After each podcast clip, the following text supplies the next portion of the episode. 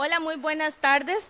Con un poco de retraso, pero entendemos un poco que la agenda de los candidatos eh, presidenciales y candidatos a diputados que en este en el transcurso de este programa nos van a acompañar, pues es un poco complicada, así es que agradecemos a don Carlos Alvarado que haya llegado a la cita y que comparta un poco con San Carlos Digitales estos minutos, sobre todo en propuestas, don Carlos. No, muchísimas gracias, eh, Marcela, y a quienes nos acompañan. Un gusto estar acá y, para compartir propuestas, para lo que ustedes tengan a bien, será un gusto compartir. Don Carlos, bueno, hablábamos ahora, ha sido un día ajetreado, ha sido un día complicado y es imposible no consultarle usted todo lo que ha pasado hoy, porque usted representa el oficialismo, ¿verdad? Y, para muchos ha sido el acto de corrupción más grande de, de esta administración, ¿verdad? ¿Cuál ¿Cuál es su parecer de todo lo que ha ocurrido hoy? Bueno, primero apoyar las acciones llevadas adelante por la Fiscalía y por el OIJ en cuanto a las detenciones. Yo creo que, como, como dijimos desde que inició todo este tema, que se investigue a fondo con todas sus consecuencias, caiga quien tenga que caer, pero que se esclarezca. El Partido de Acción Ciudadana, que nació a la vida política como un partido basado en la ética, lo que plantea es, uno, una serie de estándares para el comportamiento en la función pública y dos, no es tapar cuando haya errores, o sea, cuando hay un error y se identifica, lo que corresponde es esclarecerlo eh, más que estar tapando, cosas así. Yo celebro que esto se haga así, hay que reconocer ahí que en ese campo particular se falló, sea por falta de observancia de algunos, sea por cosas que hicieron indebida a otros, hay que reconocer que se falló y hay que enmendar, y eso hay que corregirlo de manera rápida, pero también hay que decir eh, eso nos resume toda la, acción de un gobierno, el gobierno de Luis Guillermo Solís. A mí me correspondió ser ministro de Trabajo y de Limas de este gobierno y se han logrado cosas. Una, que me correspondió trabajar de lleno, la reducción de la pobreza, por ejemplo. Redujimos la pobreza en Costa Rica, algo que no ocurría más de, hace más de ocho años. Entonces hay que rescatar las cosas buenas para llevarlas adelante, pero corregir las cosas malas como en este caso, y de manera categórica, de manera decidida. Lamentablemente, eh, don Carlos, hay un nombre que se liga a todo este caso de corrupción, es el caso de Welmer Ramos, que es una, ficha que usted lleva dentro de su, de su estructura. Y hasta cierto punto mucha gente se, se, lo ha cobrado, siente uno o se lo reclama. Bueno, en el caso de don Welmer, él fue ministro de, Economía, fue quien contendió conmigo para la candidatura y representó una parte importante del partido. Él ha hecho sus descargos en materia de que desde antes eh, incluso siendo el asesor, él impulsaba algo que se ha buscado como una política pública, que es la apertura del duopolio. Es decir, Podemos entender que una de las eh, posiciones de don Luis Guillermo fue la apertura del duopolio del, cemento, y ahí fue donde don Welmer, tal vez eh, siendo ministro, hizo la, la, cuestión de, de, las variaciones al reglamento y demás. Pero con todos esos cuestionamientos lo sigue llevando usted en su estructura. Bueno, él está en la parte de, las diputaciones. Eh, nosotros lo pusimos antes de, que se diera el avance en estas, en estas investigaciones y don Welmer ha estado anuente a rendir cuentas en, esa materia, eh, en lo que ha puesto a mi consideración, porque yo le he hecho la consulta para nominarlo como diputado, que en lo que él me ha mostrado se evidenciaba un esfuerzo técnico para abrir un mercado duopólico y no un esfuerzo singular para beneficiar a alguien, pero como hemos dicho, eh, es un tema que está bajo escrutinio público, que se debe rendir cuentas y sobre el cual hay que, hay que poner la cara. Y esa es la posición que hemos, que hemos mantenido. Tenemos que ver cuál es el desarrollo también de la comisión en este, en este sentido. Pero de cara a la gente, de cara a la gente dándole nuestros puntos de vista en esta, en esta materia. ¿Qué tanto le pesa a don Carlos toda esta situación del, del cementazo? Llamémoslo, no me gusta el nombre, pero es el nombre popular. Creo yo que afecta a toda la clase política, o sea, afecta a todos los partidos políticos, eh, afecta a los poderes de la República, al Poder Judicial, lo hemos visto también en el Poder Legislativo, se ha visto por estar diputados eh, envueltos. Em, y es un reto para Costa Rica y para su institucionalidad. Lo que creo corresponde hacer es em, trabajar, como decía usted ahora, llevar propuestas, ser transparente, poner, yo pongo mi récord a disposición de la ciudadanía para que sepan lo que yo he hecho y cuáles han sido mis motivaciones y mis logros en la función pública eh, para ahora aspirar a la presidencia de la República. Eh, y lo que necesitamos transmitir a la gente es la importancia de que esto no se convierta solamente en motivo de apartarse de la política, decir que todo es malo y que todos son iguales. Costa Rica necesita de personas buenas que se involucren, necesitamos de una nueva generación que asuma las riendas del país para llevarlo en, la senda y el camino que merecemos y que queremos, no solo por el país, sino principalmente por nuestras familias y por los seres queridos. Em, creo que ese es el gran reto que tiene hoy la política, el devolver la confianza y la esperanza a la gente para que no se aparten, sino más bien se involucren más en la política. Don Carlos, yo coincido con usted con el tema de las nuevas generaciones, eh, porque si no somos nosotros, ¿quiénes somos? Y bueno, le digo a don Carlos y me siento vieja porque usted es de la misma edad y entonces hablo, hablo de generaciones por eso.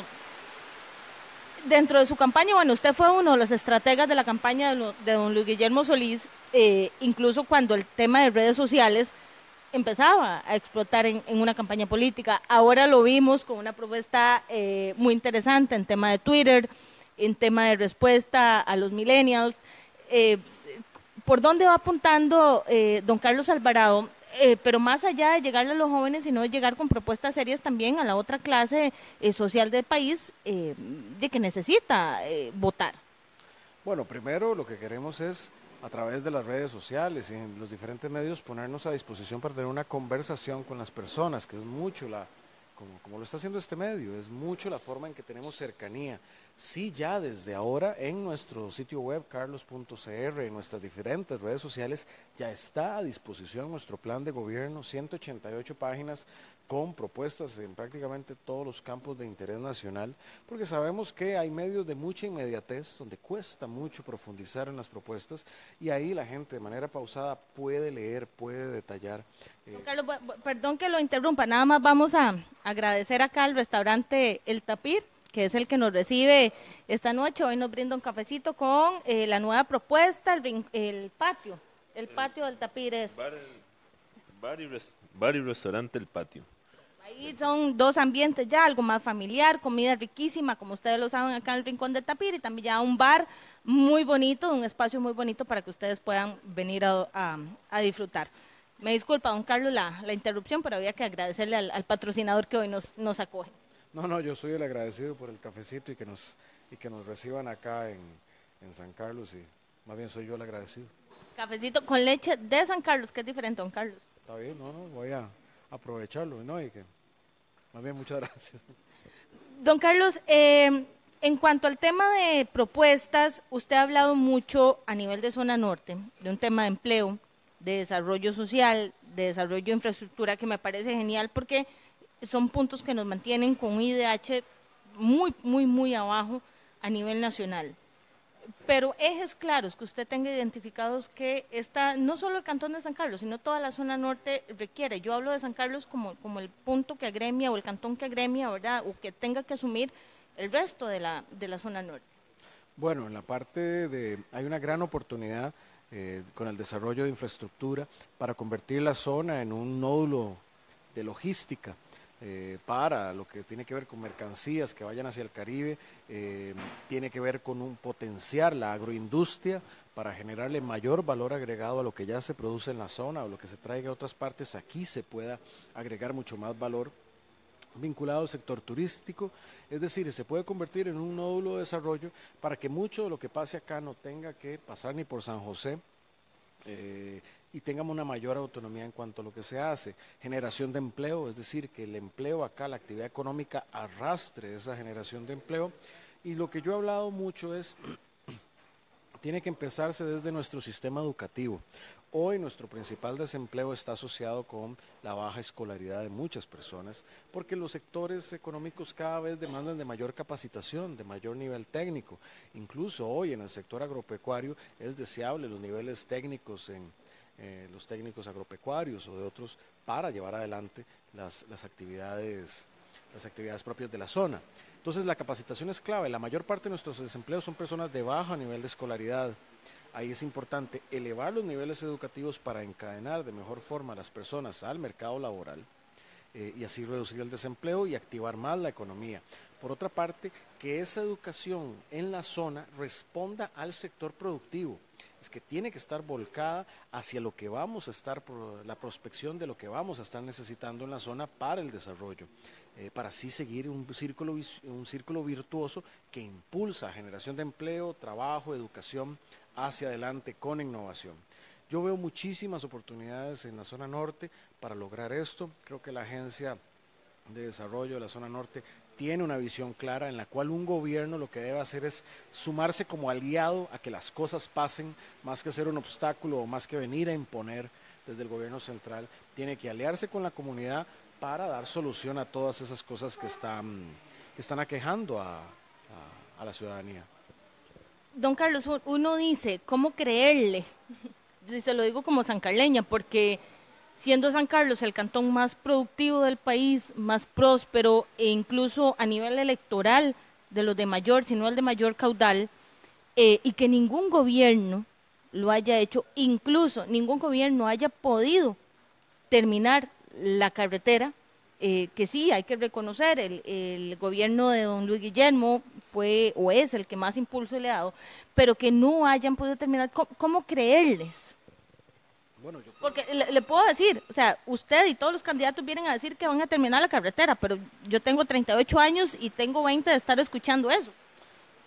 Creo que tiene que ser a partir de lo que hemos hecho. En efecto, uno, el gobierno de Luis Guillermo sí tuvo el avance importante en la, en la parte de Vuelta Copper, que es un, es un hecho consolidado y que incluso se inundó no porque estuviera mal hecho, sino porque alguien dejó material y se, y se hizo una llena. Tanto así que ahora que pasó el huracán Nate, la zona no tuvo afectación. Eso fue por un hecho deliberado de algún momento. Pero hablo por mi propia experiencia. Yo como ministro de Limas logramos cosas importantes como toda la estrategia Puente al Desarrollo, muy presente en la zona norte, que ha tenido impactos positivos en la reducción de la pobreza no porque yo lo diga, lo dicen los datos del Instituto Nacional de Estadística y Censo. Ahí es hacer. Eh, también cuando fui ministro de Trabajo logramos hacer cosas en reducción de tiempos para las pensiones del magisterio. Antes la gente duraba nueve meses pensionándose en el magisterio, ahora dura menos de dos. Renegociamos dos de las convenciones colectivas más emblemáticas del país, la de Recope y la de Habdeba, en diálogo con los trabajadores a la baja y sin agregar costos, más bien reduciendo costos. Es decir, ahí también hicimos. Casualmente vengo de, ahora del centro de San Carlos y con dicha vi que la sede de Limas pasó de una casa que estaba muy estrujada a un nuevo edificio que fue un proceso que se inició bajo mi gestión. ¿Por qué? Porque la atención no era la mejor en esa casa a la gente que iba a Limas y ahora dichosamente ya está en un edificio más espacioso que le da mucha dignidad tanto a trabajadores como a la gente que se va ahí. Esa gestión se inició en mi proceso, es decir, a mí lo que me gustan son los resultados, a mí lo que me gusta es eh, decir haciendo y no solo decir. Esas son las cosas que yo quiero traer a la práctica desde un gobierno nacional y que se ejecuten y que las cosas pasen. Don Carlos, es que vamos a ver, es la pregunta que tal vez yo me pongo en, los zapatos de, los votantes, ¿verdad? Hemos creído tanto, y a nivel de San Carlos uno lo ve, eh, sobre todo porque, insisto, electoralmente San Carlos es muy fuerte, pero después queda en el olvido. ¿Cuáles son las propuestas específicas? Tres ejes que tenga don Carlos Alvarado para trabajo de San Carlos que se vayan a hacer o se vayan a cumplir en un eventual gobierno suyo. Bueno, uno, lo que mencionaba clave, la mejora de la educación pública, una mejora decidida de la educación pública para subir los estándares, la calidad, inclusión y eso mejora eh, directamente en el mercado laboral. Y eso es una mejora en la vida de todas las familias de las personas y eso va a tener un gran impacto en San Carlos. Todos los temas de infraestructura, este es un nódulo principal, hay que terminar la carretera en su parte sur también hay que darle conclusión a eso y seguir los estudios de factibilidad, por ejemplo, del canal seco, que esos son compromisos, seguir esos estudios de factibilidad. Y un tercer eje que es muy importante es todo el apoyo al sector agropecuario de la zona. Eh, es una, sector, una zona que tiene una gran producción, pero que el gobierno tiene que ser y el Estado tiene que ser un aliado en esa producción para que genere riqueza, genere empleo y no ponga en riesgo el medio ambiente. ¿Cuál, es su posición, por ejemplo, con el sector piñero, que es prácticamente el 80% de la producción agropecuaria del cantón? Bueno, El sector eh, piñero es un sector con el que tenemos que trabajar. No podemos quitar de la noche a la mañana la producción piñera, es la que genera el empleo y genera muchas de las divisas, pero sí tenemos que, uno, movernos hacia las mejores prácticas. Hay piñeros y hay piñeros en las zonas que están entre las mejores prácticas del país, otros no. Tenemos que mantener el rigor en cuanto a la materia laboral, en la materia ambiental y de salud, pero también eh, llevar adelante las mejores prácticas de la producción que las hay en la región y esparcirlas. Es muy parecido a lo que el país logró en la década del 90 eh, en el caso del banano.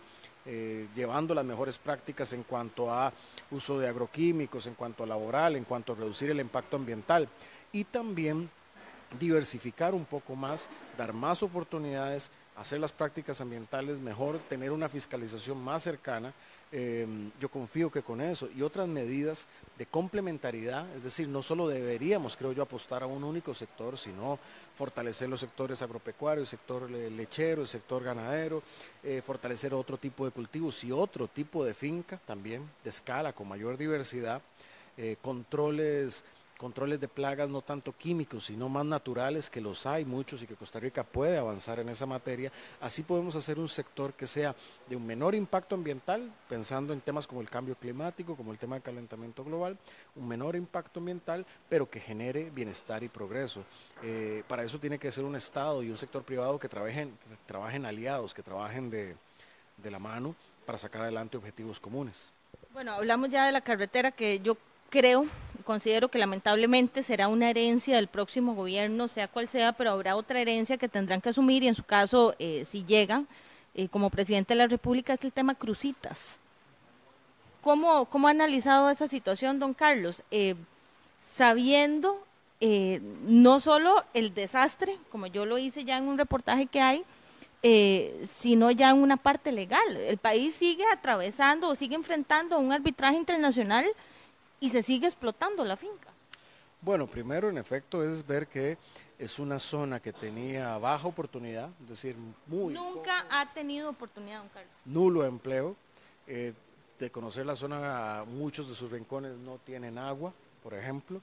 Eh, y al tiempo que no tienen capacidad, capacidad de generación, no capacidad, capacidad sobran, no tienen oportunidad de empleo, bajo los caminos, el camino son o lastreados o yo he recorrido caminos en Cutris que tienen, que son caminos de arcilla donde los vehículos resbalan, eh, se van a los lados porque porque eso es lo que hay como Y ahí sí yo le, yo, le, yo le voy a ser muy sincera, eso no es responsabilidad del gobierno, eso es responsabilidad de la municipalidad y, hay que, y las cosas se dicen como son. La municipalidad de San Carlos tampoco ha intervenido el punto como tiene que intervenirlo, pero lamentablemente será herencia del próximo gobierno resolver esa situación.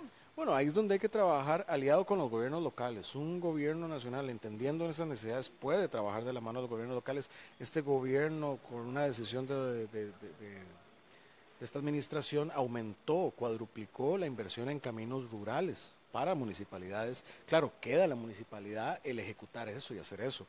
Pero en el tema de Crucitas y en general del, del distrito Cutris, uno de los distritos más grandes y más pobres del país, eh, ha habido un tema de oportunidades. irónicamente ahí tenemos uno de los valores más grandes del país, que es el, eh, el queso que se produce, que es un queso emblemático, pero no lo explotamos no solo como algo culinario, sino como algo cultural, que tiene tanto, es tan poderoso para nosotros los costarricenses. Pues bien, ahí cuando se hizo la tentativa de poner la minera con la industria canadiense, entramos en un debate entre sí empleos y no por ambiente y derivó en todo lo que pasó. No prosperó la minería, pero tampoco llevamos empleos. ¿Qué es lo que debemos hacer? Uno, intervenir eh, para que impere la ley en esa zona, tanto ambiental como migratoria, como en temas de seguridad, es decir, debe imperar la ley.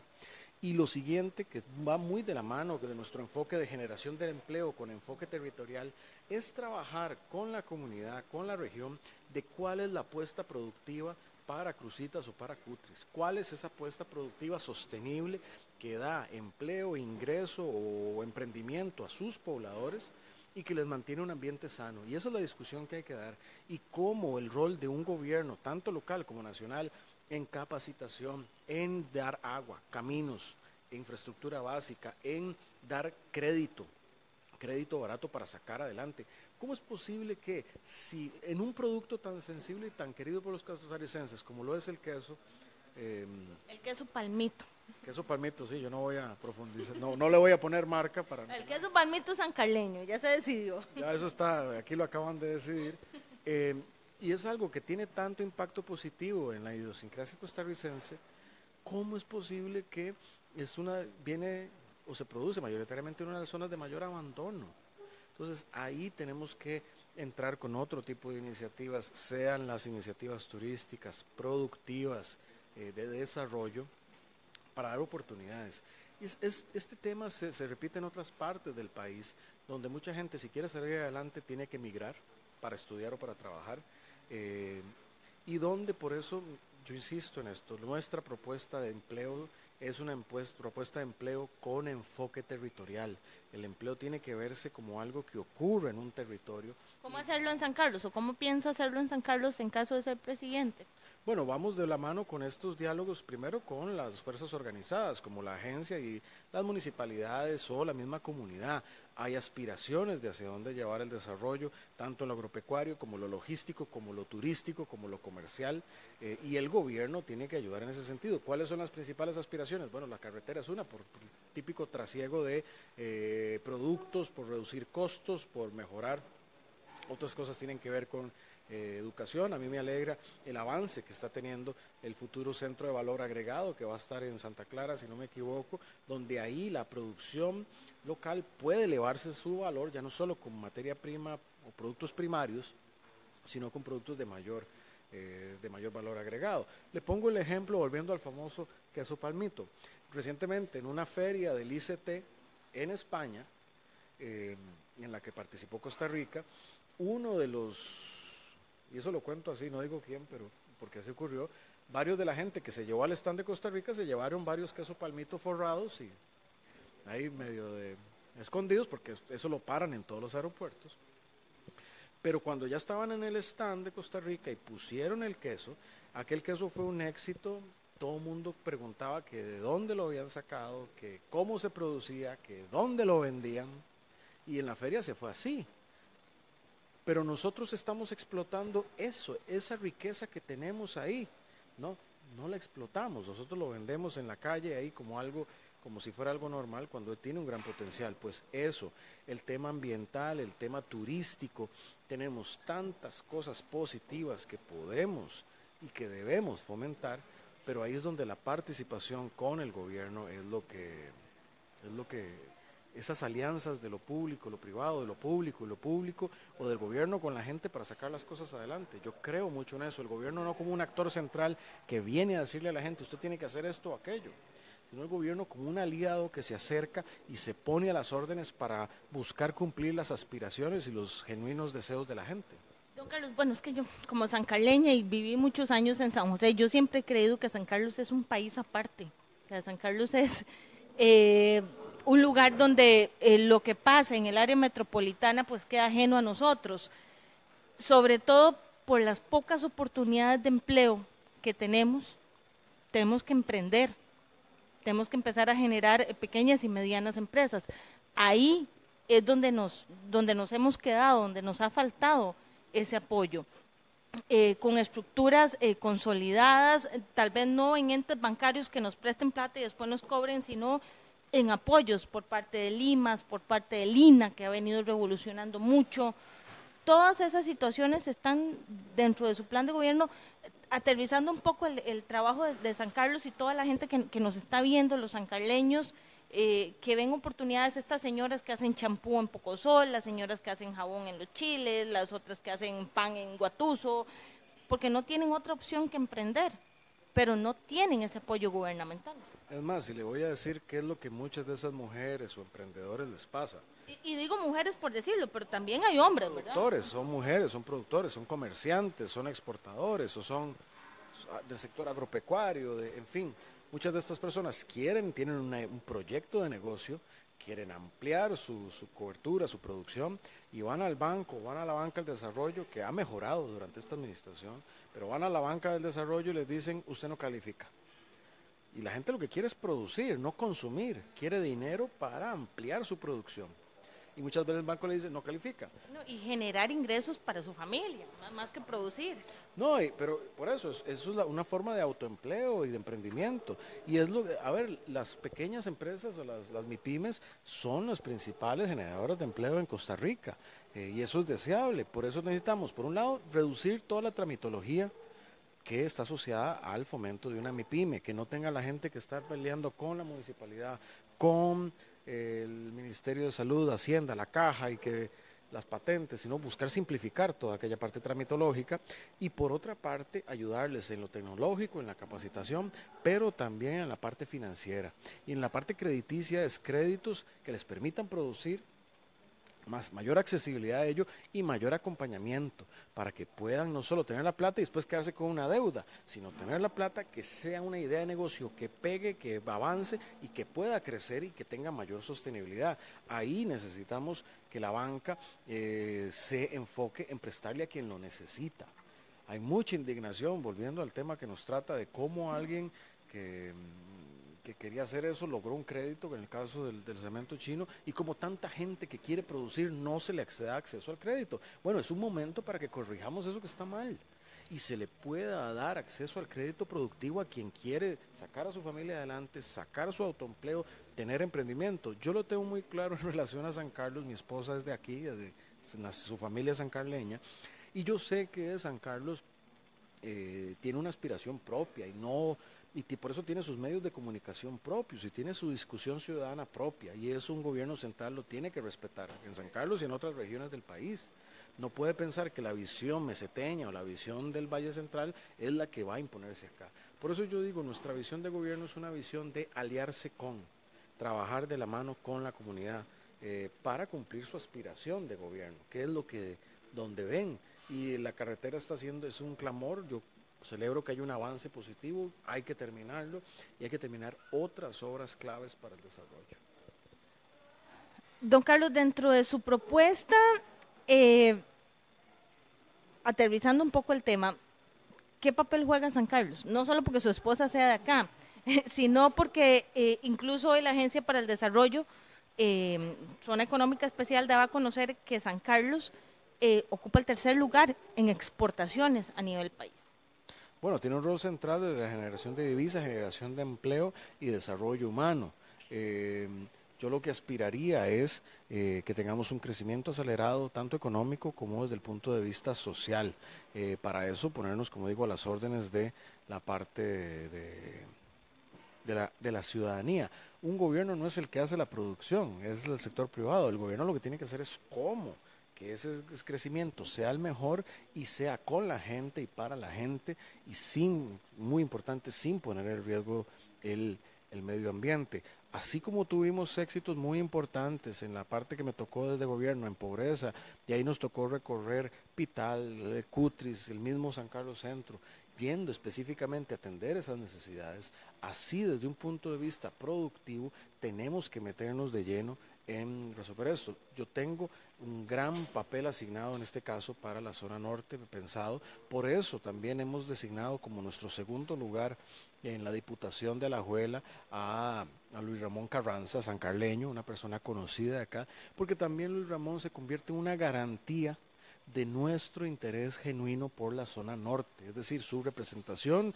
en la Asamblea Legislativa lo que va a generar es una atención permanente y un interlocutor permanente de San Carlos con sus intereses y de la zona norte con sus intereses con el gobierno. Es decir, que tenga un interlocutor que pueda dialogar con el gobierno en función de la comunidad. Bueno, ahí ya, ya hubo, siento yo, un primer roce, digamos, por un tema de, eh, de ideología, bueno, no sé si llamarlo ideología, eh, cuando don Luis Ramón dice que él se opone al matrimonio eh, homosexual y usted ha sido muy claro en su propuesta de gobierno, ¿verdad?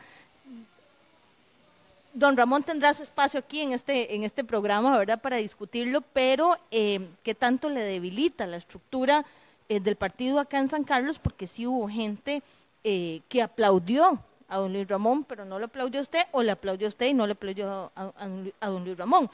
Que sí voy a ser clara, tal vez no es la división siendo muy sincera, que he visto en otros partidos como el Partido de Liberación Nacional o el Partido Unidad Social Cristiana a nivel de acá de San Carlos. Pero sí, ya hubo un, enfrentamiento por un tema eh, que obviamente genera roncha y genera eh, discusión, eh, pero que es un tema medular en cualquier campaña política. Bueno, ahora hemos conversado, como lo hemos hecho, temas productivos, temas agropecuarios, temas de infraestructura, temas de educación, en los cuales tenemos una clara alineación y será un claro trabajo, tanto en mi caso como presidente, con la Asamblea Legislativa y en este caso eventualmente con nuestros diputados. Si esto es un tema que yo he dicho, no es que sea un tema polémico en el PAC nada más, es un tema polémico en el PAC, en la sociedad, en San Carlos y en el planeta es un tema que es, y yo lo he dicho así también, yo, yo, yo he sido transparente y yo he dicho cuál es mi posición. Yo no, fue que dije mi posición, después me fui a acomodar porque me enseñaron una encuesta. ¿Usted está a favor? Y... Yo por principio creo en la igualdad de derechos ante la ley. Yo creo eso como un principio republicano de la igualdad entre mujeres, hombres, entre personas con discapacidad, distintos grupos étnicos, religiones o población LGTBI. Yo creo en la igualdad. Pero su candidato por San Carlos a diputado no.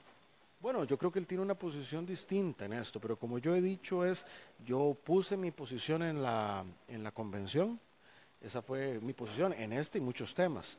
Este, mi, mi candidatura fue la que ganó. Yo he dicho que es un tema que yo llevaré adelante. Hay muchas personas dentro de mi papeleta diputadil que respaldan el tema, hay otras que no. Eh, y yo lo que creo es que así como en mi partido, en la sociedad, hay dos visiones sobre este tema. Y nosotros como país, como partido, no podemos solamente partirnos o dividirnos y estar, perdón la expresión, agarrados del moño por este tema mientras hay otras cosas que resolver como el déficit fiscal, como la reconstrucción de la tormenta Nate, cómo mejorar la educación pública, cómo generar empleo, cómo mejorar la infraestructura. Todos temas donde necesitamos resultados. Eso, le significaría a usted llegar de presidente a enfrentar incluso a nivel de eh, fracciones de Asamblea Legislativa con sus propios diputados eh, y hay un, tema que, de alguna forma le generaría algún desgaste al gobierno. Pues con la sociedad también. Es un tema que como sociedad debemos discutir y yo creo que aquí el gane, el verdadero gane en ese tema, porque gane tendremos en todos los demás nosotros siendo gobierno. El gane en ese tema para toda la sociedad es una discusión de altura, de respeto, de principios y de visiones técnicas, científicas, legales, eh, eso es lo que va a hacer grande eh, al país en esa materia, que podamos discutir y si es del caso eventualmente tomar una decisión. Hoy, desgraciadamente, estamos más bien, el debate lo empuja los extremos donde se atacan unos a otros, se ponen etiquetas, se descalifican y eso no hace un país mejor. Lo que hace un país mejor es una discusión con argumentos, con mucho respeto, y esa es la que sé yo podemos llevar adelante. Em, yo estoy muy complacido con la candidatura de Ramón, es un gran representante para esta zona. En ese punto, ¿hay alguna diferencia? Bueno, no todo partido político tiene todas las posiciones exactamente iguales. Esto no es, no es la Rusia de Stalin o, o un partido de esa, de esa índole es mucho más, muchísimo más lo que nos une por el bien de la zona y ese es un tema donde podemos discutir, podemos dialogar y podemos trabajar juntos en muchas materias. Eso a mí me complace y también me complace tener una buena representación eh, para la Juela, en este caso para la zona norte. Don Carlos, para ir finalizando ya, se nos acaba el tiempo, eh, ¿cómo define o cómo está trabajando la estructura del Partido de Acción Ciudadana en San Carlos? Eh, tomando en cuenta que es un cantón liberacionista siempre, ¿verdad? Y, lo hemos hablado ya con otros candidatos, eh, cómo ir robando, digamos popularmente, ¿verdad? O cómo ir enamorando esos votos. Bueno, primero teniendo un muy buen candidato a diputado, que es lo que tenemos, hablando la gente de frente con nuestras propuestas, llevando la mejor propuesta en la parte agropecuaria para el sector productivo. No hay partido que lleve una propuesta o que haya demostrado un compromiso con el sector agropecuario como el PAC, así como en materia crediticia financiera para apoyar a a las distintas industrias agropecuarias. También hemos demostrado con hechos que tenemos un genuino interés en el avance de los temas de la carretera, que si bien recuperamos un rezago enorme de malos diseños, de falta de planificación y de promesas incumplidas, hay avances específicos que quedan en esa materia que nos dan para creer, para decirle a la gente que puede creer en que es importante seguir en esa ruta. Y en la estructura, tenemos estructura en todos los distritos, gente comprometida. También hay mucha gente, PAC, en San Carlos, dichosamente, que ya está por la tradición identificada con la causa eh, y sabemos también de muchas otras personas que se suman máxime con descontentos en sus distintos partidos. Eh, eh, nosotros tengo mucha confianza en un excelente resultado en esta provincia, pero más confianza tengo en todas las cosas bonitas que podemos hacer y buenas que podemos hacer para San Carlos, para la zona norte y para Costa Rica. Don Carlos, muchísimas gracias eh, por este rato, por este espacio, no para nosotros, sino para los sancarleños, ¿verdad? Eh, y con vísperas, eh, yo creo, y usted lo sabe, a uno de los procesos electorales, yo creo que más complicados, absortos por el populismo, por redes sociales y demás, donde, donde los espacios de transparencia son sumamente valiosos. Muchísimas gracias. No, yo soy el agradecido, Marcela. Más bien la felicito por este espacio, que es una forma en que yo puedo estar más cerca de tantas personas. Agradezco sus preguntas y que me las haga fuertes y de frente, porque a mí lo que me toca es rendir cuentas, ser transparente, porque estoy aspirando a gobernar el país y también ponerme las órdenes a futuro, sea como candidato nuevamente, sea como presidente, para estar acá rindiendo cuentas en su programa. Muchísimas gracias a don Carlos Alvarado Quesada candidato presidencial del Partido Acción Ciudadana, hoy dando inicio a este espacio. Conozca a su candidato desde el restaurante El Tapir, ahora con el patio del Tapir, un nuevo ambiente, las mejores bocas, las mejores bebidas, los mejores bocadillos, el mejor ambiente. Ustedes lo tienen acá en el restaurante El Tapir en San Miguel de Gamonales, pueden venir en cualquier momento. Nos vemos Dios mediante el próximo viernes a las 5 de la tarde en un espacio más acá de Conozca a su candidato en San Carlos Digital. Feliz fin de semana, muchas gracias.